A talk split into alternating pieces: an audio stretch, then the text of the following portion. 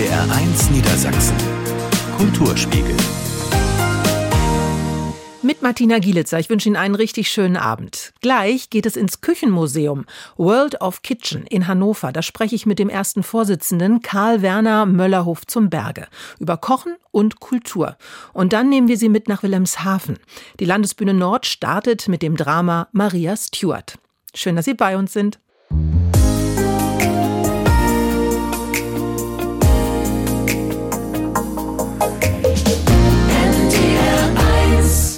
NDR1 Niedersachsen, der Kulturspiegel am Dienstag. Kochen und Essen ist insbesondere natürlich Genuss, Lebensqualität und auch Kultur. Gemeinsames Kochen, Backen und Zusammenessen verbindet nämlich. Ein ganz großes Thema auch im Küchenmuseum VOG World of Kitchen in Hannover. Und ich freue mich sehr, dass Karl Werner Möllerhof zum Berge, der erste Vorsitzender des Küchenmuseums, heute Abend hier bei uns zu Gast im Kulturspiegel ist. Herzlich willkommen. Ja, vielen Dank für die Einladung. Hallo. Ist jetzt ja auch gerade die Zeit, wo viele zu Hause sitzen und wahrscheinlich gemütlich zusammen essen. Aber bevor wir darüber sprechen, über Kochen und Kultur, das Museum, ein Küchenmuseum, wie kam es dazu? Ja, also ich bin 40 Jahre in der Gastronomie tätig gewesen und habe natürlich auch viele Sachen angesammelt, was dann so passiert. Und äh, dann waren wir im Köln im Schokoladenmuseum und da kriegt man am Schokobrunnen ein bisschen Schokolade. Und da habe ich gesagt, gibt's ein Museum, wo man was zu essen bekommt? Und dann war eigentlich schon klar, das kann nur ein Küchenmuseum sein. Und schon am nächsten Tag haben wir an, im, beim Frühstück gesessen und haben 60 Küchen auf eine weiße Papierserviette geschrieben. Und das war der grundlegende Gedanke damals. Das ist ja nicht so einfach. Man muss die ganzen Sachen ja auch tatsächlich bekommen. Was kann man denn alles bewundern im Küchenmuseum? Ja, wir haben damals gleich eine Internetseite gemacht und äh, wenn die Leute nicht wussten, wohin damit, konnten sie ein Küchenmuseum googeln und haben das dann zu uns gebracht. So und äh, ganz langsam. Wir haben damals mit zwölf Küchen angefangen und heute sind wir bei 50 komplett aufgebauten Küchen. Vom Mittelalter bis in die Neuzeit, verschiedene Regionen, Länder, Kontinente und im Moment bauen wir an den Küchen aus Mythen und Märchen. Auch da gibt es eine ganze Menge tolle Sachen zu sehen. Also jetzt stelle ich mir gerade vor, das muss ja riesig groß sein, ja. wenn man diese ganzen Küchen irgendwo aufbaut. Ja. Wo findet man das Küchenmuseum? Also das Küchenmuseum ist in der Sprichernstraße 22 in der ehemaligen Großdruckerei Fehling. Und dort bespielen wir insgesamt zweieinhalbtausend Quadratmeter. Da ist aber auch dann die Gastronomie mit dabei und es ist das Magazin, das ist auch nicht gerade klein. Äh, da muss eine ganze Menge untergebracht werden. Also das gehört alles mit dazu. Das ist ja nicht nur Hannovers größtes Küchenmuseum, sondern ja, eigentlich sagen wir bisher immer, wir sind europaweit das einzige Küchenmuseum. Aber wir haben viel recherchiert in den letzten 15 Jahren und wir haben auf der ganzen Welt nichts Vergleichbares gefunden. Aber so weit lehnen wir uns noch nicht raus. also die ganze Welt trifft sich in Hannover im Küchenmuseum. Das ist doch großartig. Kochen und Kultur. Wie verbindet sich das und wie hilft das Küchenmuseum dabei, das zu verbinden? Ja, der Gedanke, wie wir damals den gemeinnützigen Verein gegründet haben, der lief ja darauf hinaus, dass wir gesagt haben, wir wollen auch Kindern und Jugendlichen Kochen beibringen. Und somit können einmal die Besucher zu uns kommen und Führung machen, aber jeden Vormittag sind Schulklassen bei uns, die erst eine Stunde Führung machen, dann geht's in die Schulküche, es wird gemeinsam gekocht und hinterher gemeinsam gegessen. Der Erfolg, die Quintessenz aus den letzten 14 Jahren sind gerade aktuelle Zahlen. Über 32.000 Kinder und Jugendlichen haben seit der Eröffnung im Küchenmuseum das Kochen erlernt. Und wie eine Kollegin so schön sagt, bei jedem Kind oder bei jedem zweiten Kind sehen wir ein Samenkorn für gute Ernährung. Ich hatte die schöne Geschichte, dass nach den Sommerferien im letzten Jahr ein junger Mann vor mir stand, baumgroß, und sagte, bist du Werner? Ich sag ja. Sagt er, vor zehn Jahren war ich mit der Schulklasse hier und seitdem koche ich. Das ist eine richtig schöne Geschichte. So soll es ja auch sein. Ja. Wie wird das denn alles präsentiert, diese kulturellen Traditionen und Kochtechniken aus den verschiedenen Teilen der Welt? Also wir haben einzelne Küchenkojen und wir legen sehr viel Wert darauf, dass sich die Kulturgeschichte der Küche wie Perlen an einer Perlenkette aneinanderreiht. Also wir fangen vorne im Mittelalter an, gehen erstmal durch die Zeitgeschichte, dann gehen wir in den Bereich Regionen, Länder äh, und zum Schluss Kontinente und dann haben wir in einem neuen Bereich eben den Bereich Mythen und Märchen. Also zeitgemäß entsprechend sind die Küchen aufgebaut und das Schöne ist und was viele immer nicht wissen, Wenn ich einmal in ein anderes Land komme und beschäftige mich eine Weile mit, dann sieht das nicht so aus wie bei uns in Deutschland, sondern äh, die Italiener haben andere Traditionen, die Franzosen, die Griechen etc. etc. Und das heben wir hervor. Und das kann man dann sozusagen in einer Führung, die man bei uns macht, ja, ich sag mal, mitnehmen. Viele Besucher kommen zu uns und sagen, mm, was soll ich zwei Stunden in einem Küchenmuseum? Und hinterher sagen sie, ich habe ja gar nicht alles gesehen. Es war ja so eine Flut. Ja, und da sind wir auch ganz stolz, weil in diesen fast 15 Jahren, die wir jetzt am Markt sind, haben wir über eine Million Exponate zusammengetragen. Und jede Küche, selbst eine Küche in den 70er Jahren, ist originalgetreu eingerichtet. Und wenn man die Türen aufmacht, dann ist auch Waschmittel und Konserven und alles aus dieser Zeit in den Schränken, die Küchenmaschinen etc. Und das fasziniert schon die Besucher. Es gibt ganz viele Programme und ganz viele Workshops, die angeboten werden. Was sind das so für welche? Ja, also zum Beispiel, ja, nun haben wir diese Schulküche. Das heißt, wir bieten dreimal in der Woche Kochkurse für Erwachsene an. Erwachsenenbildung ist ja auch wichtig, denn viele sagen, ich kann nicht kochen, ich möchte gerne was lernen. Und da ist es im Grunde genommen so, dass wir jeden Donnerstag ein festes Thema haben und dazu kann man sich allein zu zweit, zu dritt, zu viert anmelden. Tatsache ist aber auch, dass viele Familien und viele Gruppen und Vereine und Betriebe sich anmelden. Und äh, dafür haben wir dann immer den Dienstag und den Samstag vorgesehen. Da muss man Minimum zehn Personen sein. Dann sucht man sich das Thema auf unserer Internetseite aus. Wir bieten 25 Kochkurse an. Und dann wird das unter Anleitung gekocht. Und ich fand das so süß. Anfang Januar war eine Dame da, die sagte, jetzt muss ich 70 Jahre alt werden, um zu wissen, wie man Zwiebeln schneidet. Ja, aber manche Sachen, ja, die weiß man halt einfach irgendwie nicht. Oder vielleicht haben sie einen auch gar nicht interessiert. Und ja, dann geht ja, man, man durch so ein Museum. Genau. Und genau. dann kommt man dahin ja. und dann sagt man auf einmal, Mensch, wenn ich das vorher gewusst hätte, das ist natürlich eine wirklich schöne Sache. Also Kochen, Kultur, Essen, das ist ein Riesenthema, glaube ich auch. Ja. Merkt das Museum das? Dass, ähm ja, natürlich. Also äh, wir sind froh, dass wir wieder gute Zahlen schreiben. Wir haben äh, gute Besucherzahlen und äh, auch so die kleinen Beigeschichten, die wir machen. Wir haben ja momentan die Sonderausstellung Mokka, Espresso und Kaffee. Die Führungen erfreuen sich guter Beliebtheit bei den Gästen. Und was wir ja auch regelmäßig machen, alle zwei Monate, ist die Champagnerführung. Die ist schon über Wochen ausgebucht oder man kann schon fast sagen über Monate. Komisch. Äh, da macht man eine Führung durch die Ausstellung, kommt in das französische Bistro und da wir sehr viel Fachwissen haben, gibt es dann dort ein Tasting und es wird eine halbe Stunde über die Kulturgeschichte des Champagners erzählt.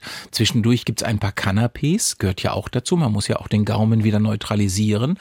Und auch da gehen die Gäste immer begeistert raus. Viele wundern sich immer, dass es die letzte Führung erst um 17 Uhr ist, aber sie dauert immer etwas länger und die Leute sind dann auch etwas heiterer. Das sind so viele schöne Sachen, die man da machen kann. Da müssen die ganzen Ideen ja auch zusammengetragen werden. Wie sieht es eigentlich so mit Kochbüchern aus?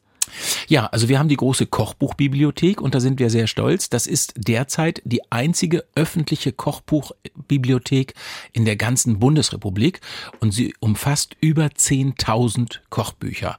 Es sind ganz viele tolle alte Raritäten dabei, die über 250 Jahre alt sind und während Corona kam ein Doktor hier aus Hannover zu uns und sagte, ich habe hier vier Bücher, die müsste ich eigentlich nach Wien bringen, aber man darf ja nicht reisen. Und dann stellte sich heraus, sein Ur-Ur-Ur-Uronkel war Koch bei Kaiserin Sissi und äh, hm. bei, bei, bei Kaiser Franzel. Und äh, das waren die Originalkochbücher von Marc Bieberbach.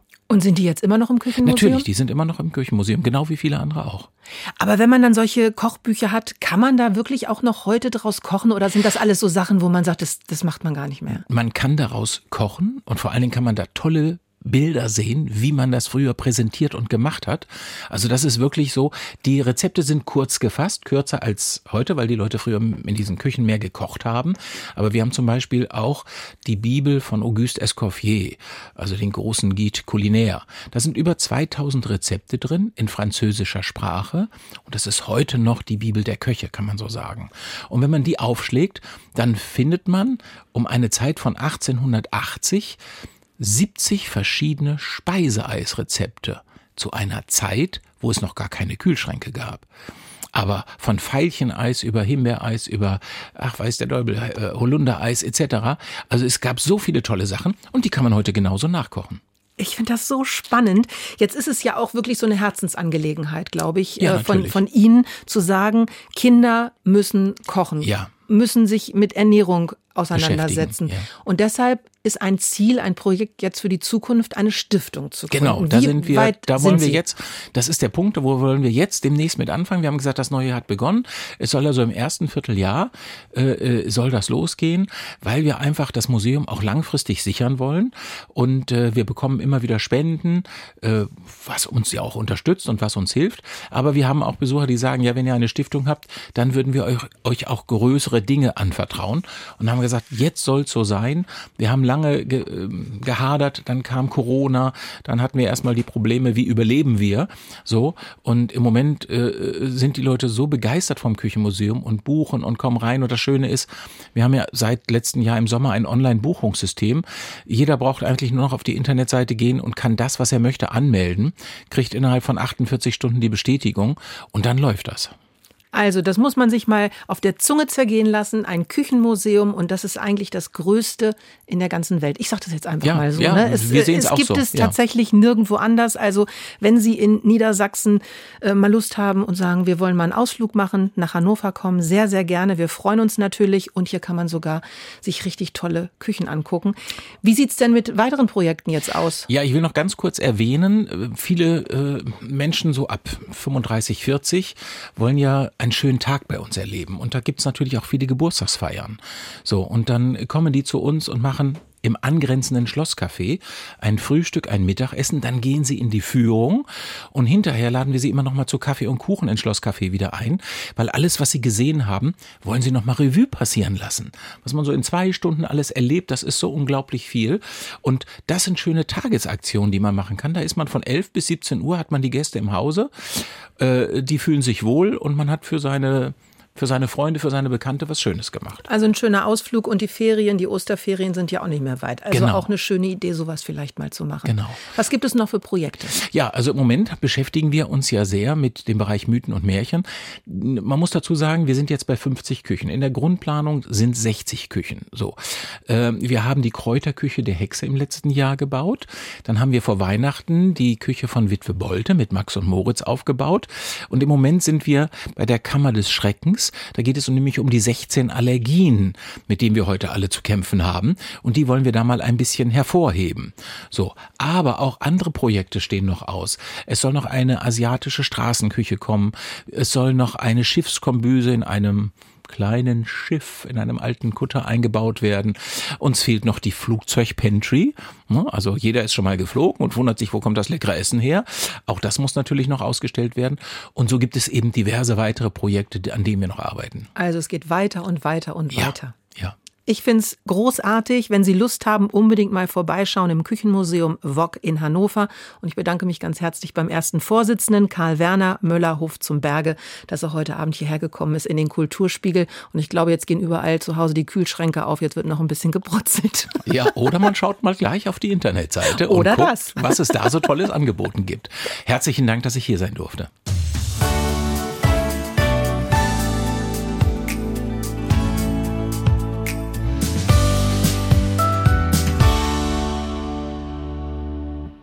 NDR 1 Niedersachsen, der Kulturspiegel am Dienstag. Ich freue mich, dass Sie hier sind. Schillers Königinnen-Drama Maria Stuart hat am Wochenende Premiere an der Landesbühne Nord in Wilhelmshaven gefeiert. Jetzt wird der spannende Klassiker im Spielgebiet aufgeführt. Heute Abend zum Beispiel im ostfriesischen Esens. Ein Politthriller, in dem es um das Ränkespiel der Männer am englischen Hof und deren Einflussnahme auf die beiden Königinnen geht. Wobei Maria von Schottland bereits seit 19 Jahren in Kerkerhaft sitzt vorsorglich, denn für Elisabeth und ihren Thron bedeutete die Cousine und Rivalin stets eine Gefahr für Leib und Leben. Mehrmals plante Maria Stuart von Schottland aus und später noch aus der Gefangenschaft heraus Anschläge auf Elisabeth. Dabei haben sich die beiden Frauen nie gesehen. Im Stück kommt es zu einem wie zufällig arrangierten Treffen während eines Jagdausfluges von Elisabeth. Es ist die Schlüsselszene im Stück, die aber keine Entspannung bringt. Anfangs gibt sich Maria Stuart noch devot, doch dann siegen erneut Stolz, Eitelkeit und Rachsucht gegen die verhasste Rivalin. Aber hier spricht zunächst Elisabeth. Welches Pfand gewährte mir für euch, wenn ich großmütig eure Bande löste? Mit welchem Schloss verwahr ich eure Treue? Gewalt nur ist die einzige Sicherheit. Kein Bündnis ist mit dem Gezüchter Schlangen. Ihr habt mich stets als Feindin nur betrachtet. Hättet ihr zu eurer Erbin mich erklärt, wie mir gebührt, so hätten Dankbarkeit und Liebe euch eine treue Freundin und Verwandte in mir erhalten. Euch zur Erbin erklären? Euch, dass ihr bei meinem Leben noch mein Volk verführtet? Regiert im Frieden.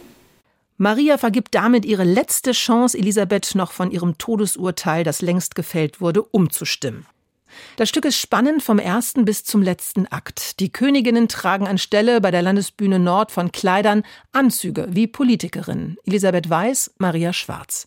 Die Herren sind alle in Beige unterwegs. Das Bühnenbild ist ein wandelbarer, moderner Setzkasten, der immer wieder neu zusammengestellt wird. Wie Marionetten bewahrt er den Hofstaat und die Königinnen in einem giftgrünen Rahmen auf. So vergiftet wie die ganze Atmosphäre. Hier gibt es kein Entrinnen weder für Maria noch für ihre Helfer, die ihr Schicksal noch wenden wollen.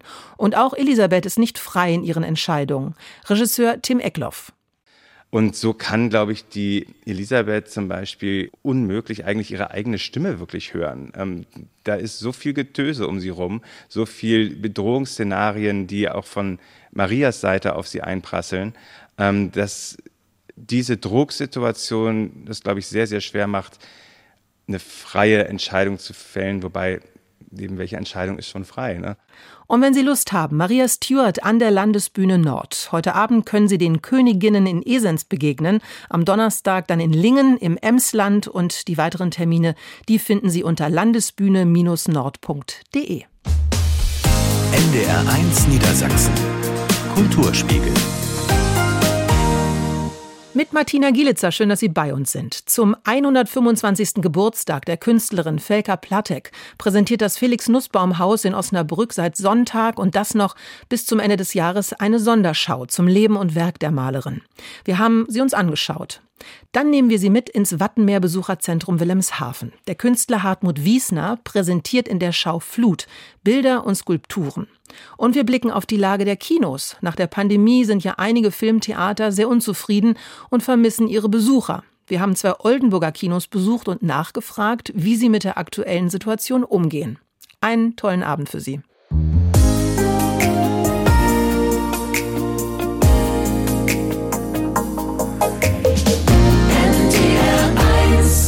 Der Dienstagabend hier im Kulturspiegel bei NDR1 Niedersachsen.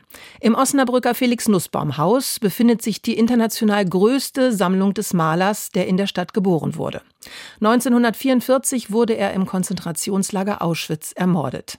Dieses Schicksal teilte er mit seiner Frau, Felka Platek. Allerdings nicht nur das. Felka Platek war ebenfalls Künstlerin. Ihrem bewegenden Leben und Schaffen widmet das Felix Nussbaum Haus nun eine Sonderschau anlässlich ihres 125. Geburtstages. Fritzi Blömer hat sie sich angesehen. Eine dunkelrote Wand, darauf nur ein einziges Bild. Eine unvollendete Kreide-Buntstiftzeichnung, ein Selbstporträt. Für die Kuratorin der Ausstellung, Adriana Martins-Mota, sagt diese Skizze viel über Felka Platek aus. Ich habe eine Künstlerin gesehen, die in ihrer Einfachheit auf dem Balkon sitzt, äh, in Pantoffeln, äh, einfach gekleidet, einfach das macht, was, ja, was ihre Leidenschaft ist, das macht, was ihr in diesen schwierigen Zeiten, in der sie sich befanden, im Exil in Belgien, wahrscheinlich am meisten Kraft gegeben hat. Und das war eben das, die Kunst oder das Zeichnen selbst. Schon in dieser Zeichnung zeigt sich Platex eigener Stil, der sich in all ihren Werken wiederfindet. Dieses schnelle Handgelenk, also so sehr expressionistische Farbigkeit, sie setzt häufig Akzente und Farberhöhungen mit Blautönen wie zum Beispiel hier in den Haaren, also so, so äh, Blautöne, die man eigentlich gar nicht äh, erwarten würde. Und das macht sie in den frühen Jahren und dann auch vor allem verstärkter dann noch in ihren späteren Werken. Geboren in Warschau zog Platek in den 20er Jahren nach Berlin, um dort eine künstlerische Ausbildung zu machen. Für eine Frau damals ein mutiger und entschlossener Schritt, findet Kuratorin Martins Motor. Die Ausstellung ist die Abschlussarbeit der wissenschaftlichen Volontärin. Sie beschäftigt sich in ihrem Forschungsgebiet viel mit der Rolle von Frauen und Flinterpersonen in der Kunstgeschichte. Felka Platek stand Zeit ihres Lebens im Schatten ihres Mannes Felix Nussbaum, den sie in jungen Jahren in Berlin kennenlernte. Und nicht nur das. Als Mann hatte er einfach ganz andere Chancen zu der Zeit, konnte sich anders ausbilden lassen, ähm, und hatte viel, ja, viel besseren Zugang zu Kunst und Kultur als jetzt eine Frau. Diese Einschätzung teilt auch Museumsdirektor Nils Arne Kessens. Felka Platek wird in erster Linie als Frau von Felix Nussbaum wahrgenommen und diese Sichtweise wird ihr gar nicht gerecht. Sie ist nämlich auch eine tolle Künstlerin, die sehr selbstbewusst ihren künstlerischen Weg in einer von Männern dominierten Gesellschaft geht. Das Museum besitzt die weltweit größte Sammlung von Felka Platek mit nur 28 Werken. Vieles wurde Mitte der 30er durch einen Brand zerstört. Dennoch gibt es Bilder aus allen Schaffensphasen der Künstlerin. Nach der Ausbildung in Berlin begleitete Platek Nussbaum nach Rom. Auf einem Werk aus dieser Zeit sieht man eine Szenerie am Strand, Schifferboote, Sonnenschirme und Felix Nussbaum. Von hinten, leicht nach vorne geneigt, vielleicht selbst am Zeichnen? Es gibt eben viele ähnliche Werke auch von Nussbaum, wo ähnliche Sonnenschirme gemalt werden oder die Boote zum Beispiel. Also es sind Motive, die sich doppeln bei den beiden, was wahrscheinlich daraus zu schließen ist, dass sie gemeinsam gemalt haben, auch ähnliche Perspektiven aufgenommen haben. Das zeigt sich auch in den Stillleben, die in Brüssel entstanden sind, wo die beiden sich vor den Nationalsozialisten versteckt hielten. Kuratorin Martins Motor ist es wichtig, beide Aspekte zu zeigen. Nicht nur den Vergleich zwischen den beiden in die Köpfe zu rufen, sondern zu zeigen, dass es eine gemeinsame Arbeit war oder dass es auch eine Arbeit war, die sich vielleicht gegenseitig beeinflusst hat. Fritzi Blömer war für uns dort und wenn Sie auch Lust haben vorbeizuschauen, die Sonderschau Felka Platek, eine Künstlerin im Exil, ist im Osnabrücker Felix Nussbaum Haus zu sehen.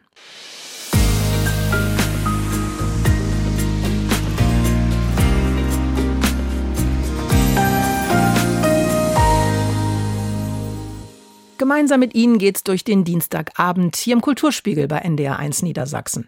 Flut, das ist das zweimal täglich auflaufende Wasser an der Nordsee. Flut, so heißt auch eine neue Ausstellung des Wilhelmshavener Künstlers Hartmut Wiesner im Wattenmeer-Besucherzentrum. Am Sonntag wurde sie eröffnet. Im Mai wird Wiesner 80 Jahre alt. Knapp 50 Bilder und 14 Skulpturen aus unterschiedlichen Schaffensperioden werden deshalb gezeigt.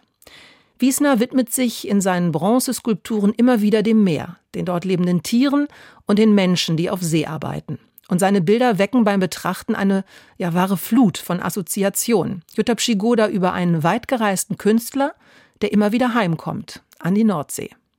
Ein Junge, der ein kleines Schiff durch die Wellen hinter sich herzieht. Ein Mann mit seinem Hund in einem Rettungsboot oder zwei Herren, die in Rettungsringen schwimmend einander ansehen. In Bronze hat Hartmut Wiesner diese heiteren kleinen Szenen festgehalten. Sie alle passen zu seiner Heimatstadt, findet Ausstellungskurator Klaus Ritter. Hartmut Wiesner ist ein leidenschaftlicher Wilhelmshavener.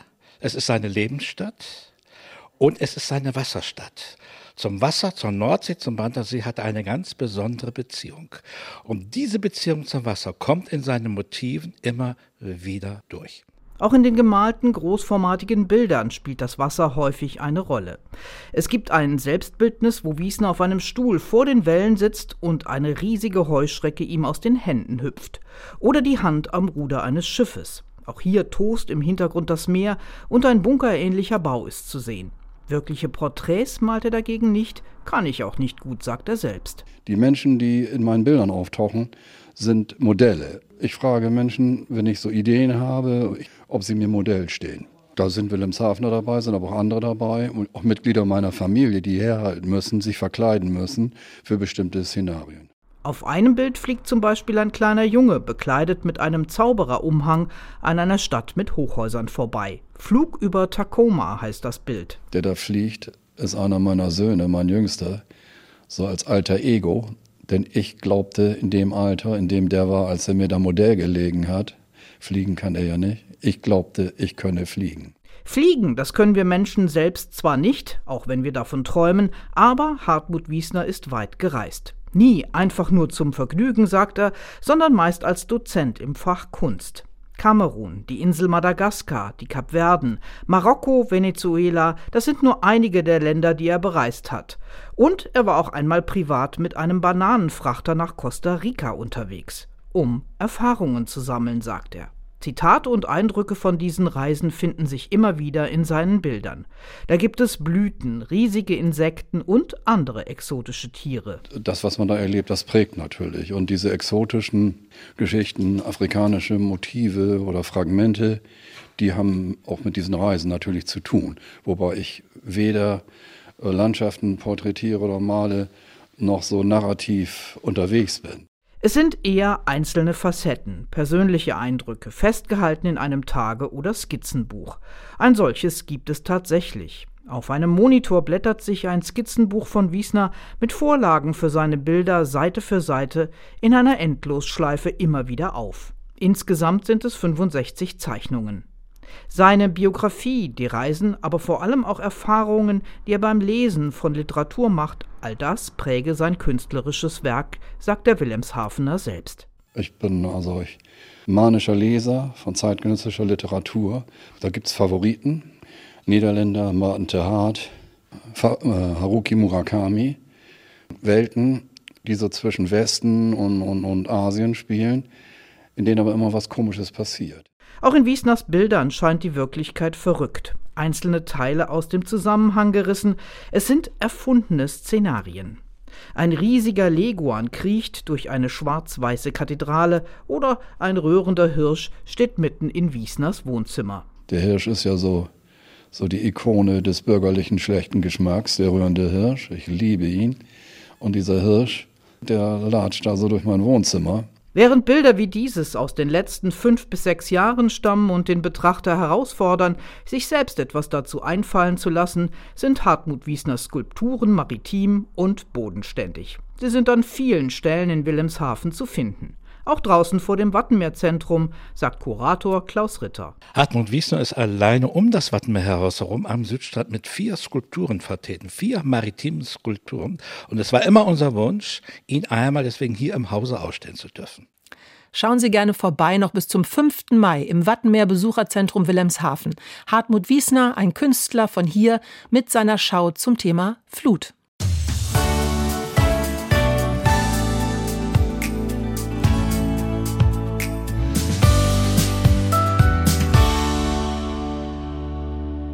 Ich freue mich, dass Sie bei uns sind hier im Kulturspiegel bei NDR 1 Niedersachsen.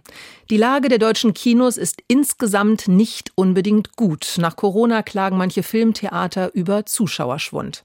Hergard Füchsel erzählt von zwei Kinos in Oldenburg, die durch private Initiativen Hilfe erhalten. Das Globe, in dem Retter aktuell am Werk sind, und das Cineca, das gerade gerettet wurde. An diesem Sonntagnachmittag im Cinecar in Oldenburg sind alle 80 Plätze besetzt. Auf der Leinwand steht ein Pferd im Türrahmen eines Hotelzimmers. Der Hotelgast erschreckt sich. Theatralisch übertrieben. Ein Stummfilm. Die kleinen Strolche. Ulla Schmidt spielt dazu Klavier. Sie mag dieses Kino. Das Tolle ist eben auch hier die wirklich sehr offenherzige Atmosphäre, dass man hier auch in der Pause oder vorher oder nachher auch mit Menschen in Kontakt kommt und ins Gespräch kommt, die man gar nicht kennt. Das schätze ich sehr. Die Karten sind günstig. Aber nach Corona kamen weniger Gäste und es fielen Fördertöpfe weg. Das privat betriebene Cinecar war kurz vor dem Aus. Die Betreiber starteten einen öffentlichen Hilferuf. Daraufhin traten 85 neue Förderer in den Verein ein. Andere spendeten Geld. Vorläufig genug, freut sich die Leiterin Marion Fittje. Erstmal hat es uns ja wieder motiviert. Also wir sind wieder auch selber aus so einem Loch herausgekommen, wo wir gedacht haben, ach, bringt das denn noch was? Sollen wir weitermachen? Wir sind jetzt dabei, aber natürlich zu gucken, wie können wir das Ganze umstrukturieren. Wir werden natürlich weniger machen und vielleicht noch mehr so Themen zusammenfassen in Festivals. Nicht weit entfernt im Stadtteil Donnerschwee steht ein historisches Truppenkino der britischen Armee, das Globe. Im großen Kinosaal, dort wo früher die Kinosessel waren, sind jetzt Sandhaufen aufgeschüttet. Mitten durch den Raum verläuft ein offener Graben mit Kabeln. Die historischen Lampen und die Gipsdecke lassen die ehemalige Pracht des Saals erahnen. Elisabeth von Wedel war schockverliebt, als sie zum ersten Mal dort war. Als Kulturinteressierte, die wir, glaube ich, alle sind, bin ich einfach ganz besonders entzückt von dem Charme des Hauses. Also auch wenn jetzt nun der Saal gerade oh, wirklich so wie auf dem OP-Tisch liegt, ja, als Patient am offenen Herzen, dennoch hat mich einfach der Charme so angesprungen und die Vorstellung hier in der Zukunft irgendwie schöne Varietés und Theater und Konzerte zu hören. Also, ach, da bin ich schon ganz glücklich. Auch andere waren dem Charme sofort erlegen. Zu elf gründeten sie 2017 eine Genossenschaft. Die wuchs schnell auf 600 Mitglieder an, sammelte 240.000 Euro an Spenden und kaufte das Gebäude. Zusätzlich warb sie mehrere hunderttausend Euro an Fördergeldern ein. Aber dann wurde alles teurer und die Sanierung erwies sich als sehr aufwendig. Das Dilemma, große Teile der Gelder fließen erst, wenn die Rechnungen bezahlt sind, sagt von Wedel. Das ist eigentlich eins unserer Kernprobleme. Wir hatten eine gute Kapitaldecke zu Beginn des Baus, aber nun gehen uns so langsam für die Vorfinanzierung die Mittel aus und der große Batzen kommt eben tatsächlich erst, wenn wir den Bau soweit fertiggestellt haben. In wenigen Wochen soll der Fußboden im Saal fertig werden. Danach braucht die Initiative weiteres Geld. Insgesamt 300.000 Euro. Nikola Pizunka vom Vorstand lässt sich davon nicht beirren. Schließlich arbeiten 40 Ehrenamtliche aktiv mit, unterstützt von mittlerweile 870 Fördermitgliedern. Der Plan? Wir müssen diesen Rohbau auf ein anderes Level bringen, damit wir den Saal wieder zumindest für uns nutzen können, für unsere Schaucafés. Dann kriegt man eine ganz andere Vorstellung. Nikola Pizunka hofft, dass bei den Besichtigungen noch mehr Menschen vom Charme des Gebäudes gefangen genommen werden und die Genossenschaft dann auch unterstützen.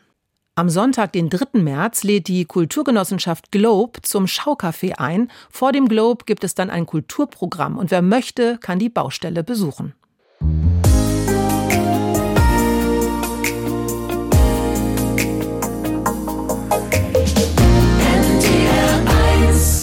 Es hat wie immer ganz viel Spaß gemacht mit Ihnen. Der Kulturspiegel hier bei NDR1 Niedersachsen am Dienstag. Nächste Woche geht es natürlich weiter mit vielen tollen kulturellen Themen. Jetzt geht es aber erstmal traumhaft weiter hier bei NDR1 Niedersachsen. Ich wünsche Ihnen einen schönen Abend. Am Mikrofon war Martina Gielitzer. Tschüss.